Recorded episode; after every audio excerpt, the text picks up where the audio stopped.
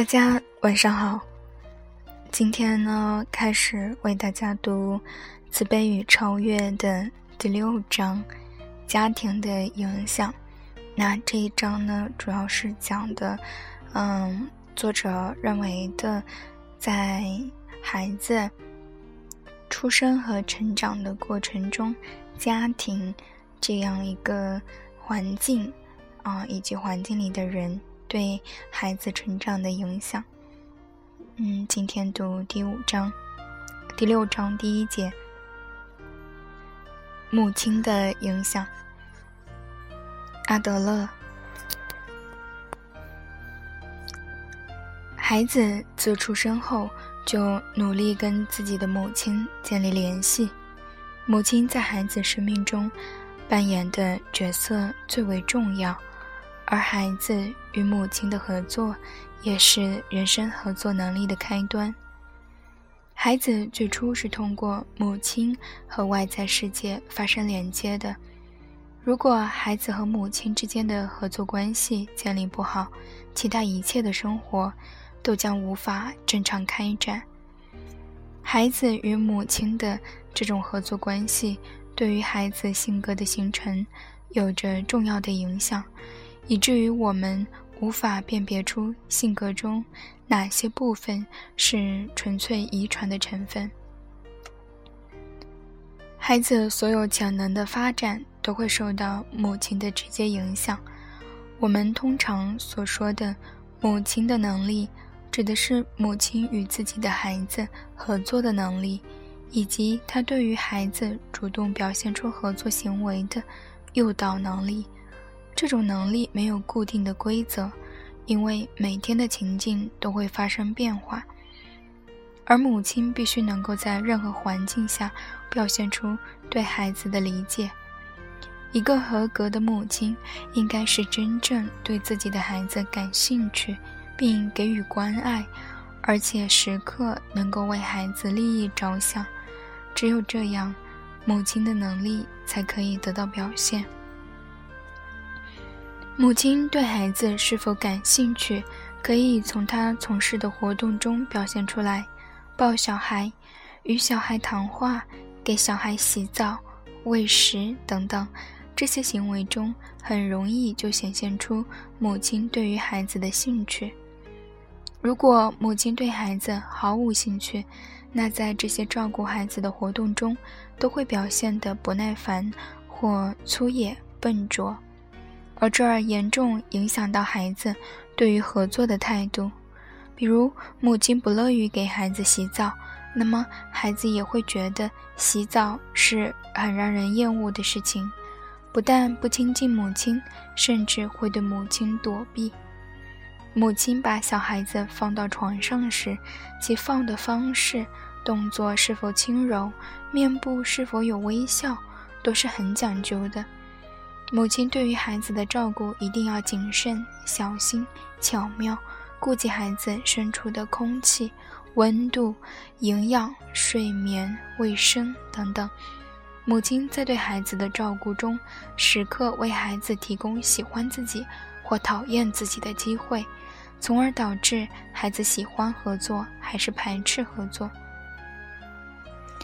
如何做一个合格的母亲，没有什么秘诀。如果一定要说有什么秘诀，那就是为了培养兴趣所尝试的左右技巧。女人很从很小的时候就开始了做一个母亲的准备。我们从一个女孩子对自己弟弟妹妹的态度、对其他小孩子的态度，以及对于自己母亲所做的事情的态度，就可以推测一二。对女孩和男孩要采取不同的教育方式。因为未来他们从事的工作是完全不同的。如果我们希望培养出合格的母亲，我们应该从小就教育她为人母之道，让她喜欢母亲这一身份，并能够感受到其中的乐趣。当她以后真正成为一位母亲时，不至于面对需要做的事情手足无措、失望沮丧。遗憾的是，我们生活的文化中对于为人母的价值和重要性，并未给予足够的重视，而且重男轻女的观念根深蒂固，使男孩在社会上比女孩普遍受重视，这导致女孩子无感于母亲这一角色，被轻视的感受放在谁身上都不好受。一直被轻视的女孩子，等到结婚后，自然也会对母亲这一角色产生排斥。他们不希望自己孩子的降临，不愿意承担养育孩子、教育孩子的重任。这是社会很大的一个问题，可很少很少人给予重视和解决。母女性对于母亲这一角色的态度，影响着整个人类社会，所以无论任何时候，女性的角色和地位都不应该被低等化。我们发现，即便是小男孩，也常常不愿做家务。他们觉得自己的性别角色决定了自己不应当做这种卑微的差事。女性承担起这一重任，却不曾被视作是做出的社会贡献，而往往被看作是命运所赐。不同女性对于家务的态度也有所不同。有的女性能够将家务视作一项颇具创造性的工作，不仅可以自娱自乐，还可以给家人带来快乐，使家务劳动成为不逊色于任何工作的工作。有些女性则认为家务活是身份卑微的象征，所以她们反感做家务，要求可以激发自己潜能的机会，以证明男女平等。事实上，潜能是透过社会责任激发出来的。如果没有社会责任感，便没有奋斗的方向，自然也无法实现自己的潜能发展。只有对社会责任感形成正确的意识，才不会纠结于事物的外在性。如果我们看不到女性的角色价值，那幸福的婚姻便无从谈起了。一个把养育子女看作是卑微下贱的工作的女人，是无法对孩子产生兴趣的，也无法与孩子产生和谐的合作。这点做不好，孩子的人生初始便有了残缺。那些不认同自己女性角色的孩的女性，也有奋斗的目标，但她努努力去做一些可以证明自己能力的事情。而不屑于照顾孩子、收拾家务，在他们看来，孩子和家务是自己人生的负担。我们发现，很多生活失败的女性都没有做好自己母亲的角色，没有给孩子一个好的人生开始。如果每个母亲都对孩子持排斥态度，对孩子没有兴趣，不屑于照顾孩子，那整个人类将万劫不复。我们并不能把女性在照顾孩子的身上的过错都归结于她自己。事实上，她们也常常受到很多条件的限制，比如她们没有受过系统的为人母的训练，不懂得如何抚养孩子，或者他们的婚姻不幸福，生活态度很消极，或者他们生活中遇到太多挫折，心存绝望。或者他们想要与孩子合作共处，可心有余力不足；或者受限于经济条件，无法给孩子提供一足饭饱的生活。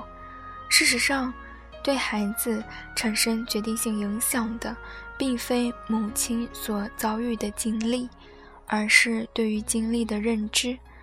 我们从问题儿童的身上发现了他们与自己母亲之间存在很多的矛盾和问题。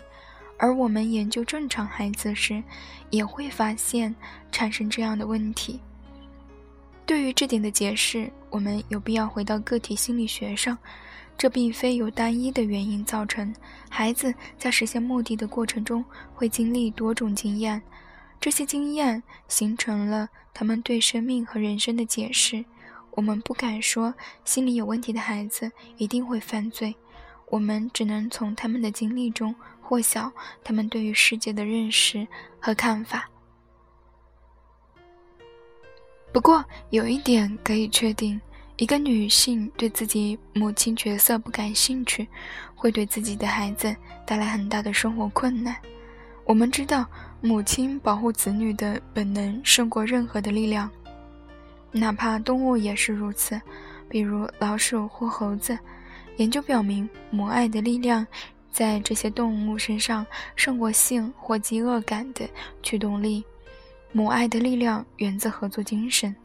母亲常常把孩子看作自己的一部分，有了孩子，她的生活才算是完整的，她才可以感受到自己生命的意义。我们可以在任何母亲的身上看到这种感觉：孩子是自己的一件伟大作品，自己如同上帝一样创造了一个新生命。母爱的强大驱动力是个体对于追求优越感的一种表现。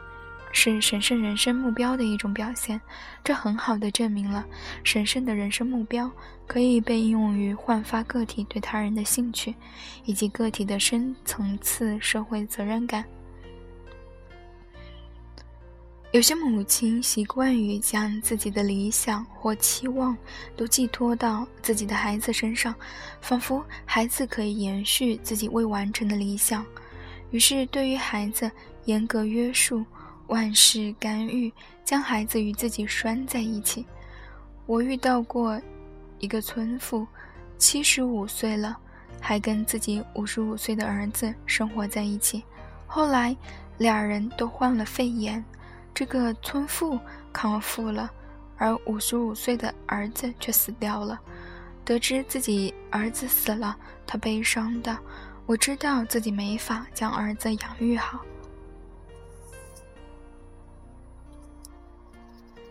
在他看来，儿子的一生都需要自己的负责的。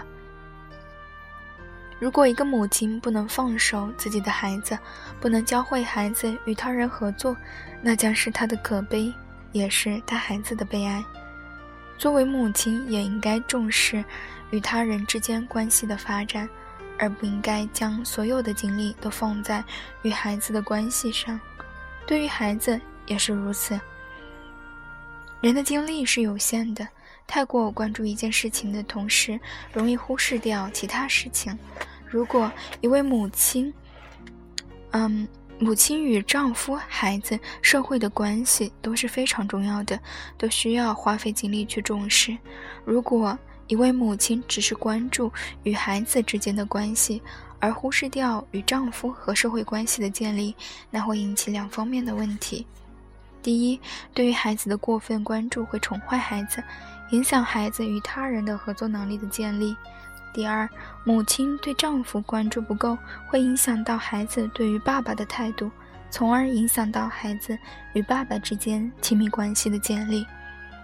如此，孩子对于母亲之外的他人，包括父亲、朋友、亲戚、他人的关系，都会受到阻碍和影响。由此看来，母亲对于孩子的培养并非简单的事。一个合格的母亲，应该能够让孩子信任自己，从来拥有初次信任他人、他人与他人合作的经历，并且还应该教会孩子将这种信任他人的经历延伸到生活中与他人的关系上。母亲对于孩子的过分关注，会导致孩子对母亲的控制欲增强，而且反感与他人的接触。当他人与母亲接触时，孩子也会变得不满、暴躁，甚至将他人看作自己的敌人。这儿的他人很可能是自己的兄弟姐妹或父亲。孩子会有这样的认知：母亲是我一个人的，别人无权享受她的爱。弗洛伊德对此类男孩子的分析是：男孩子有恋母情节，他们会想着占有母亲，跟母亲结婚，于是视父亲为敌人，甚至想要杀掉他。如果我们结合孩子的成长经历来分析，或许就不会认同弗洛伊德的这种思想了。那些男孩子之所以排斥自己的父亲、依赖自己的母亲，主要是因为母亲从小对其的宠爱，造成了他对于母亲的依恋。他将母亲视作自己的财富，不愿与他人分享，包括父亲。这种想法跟性无关。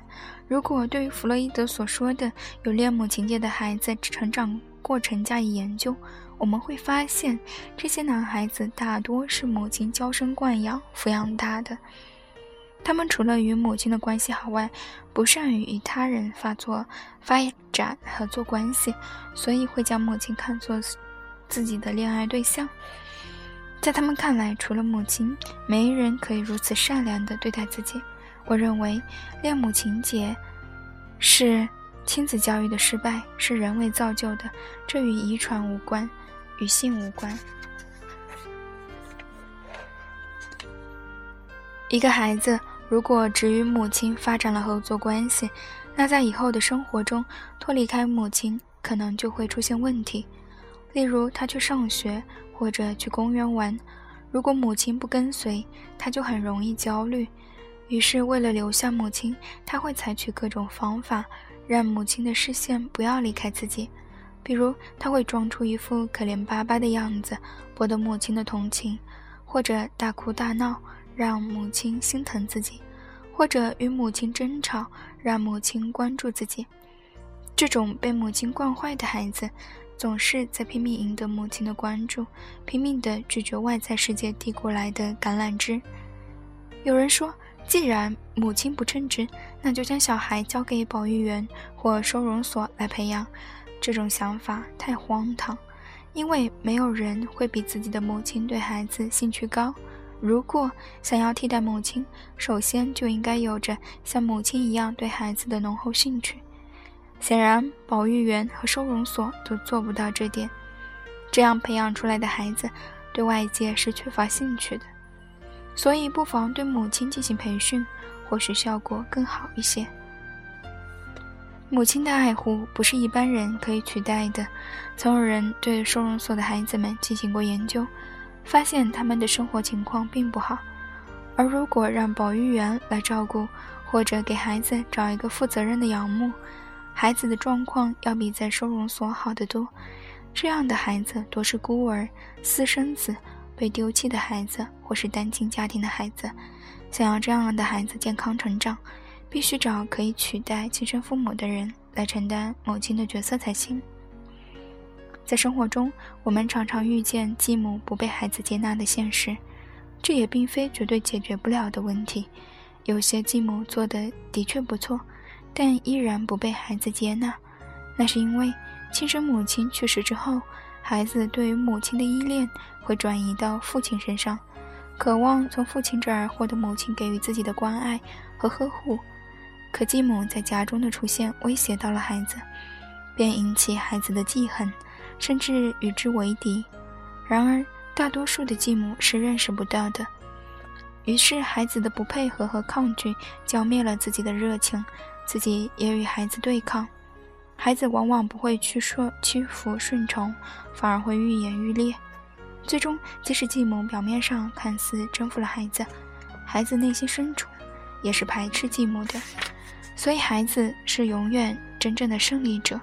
如果孩子不愿意给予你，你却努力索取，到头来只会什么都得不到。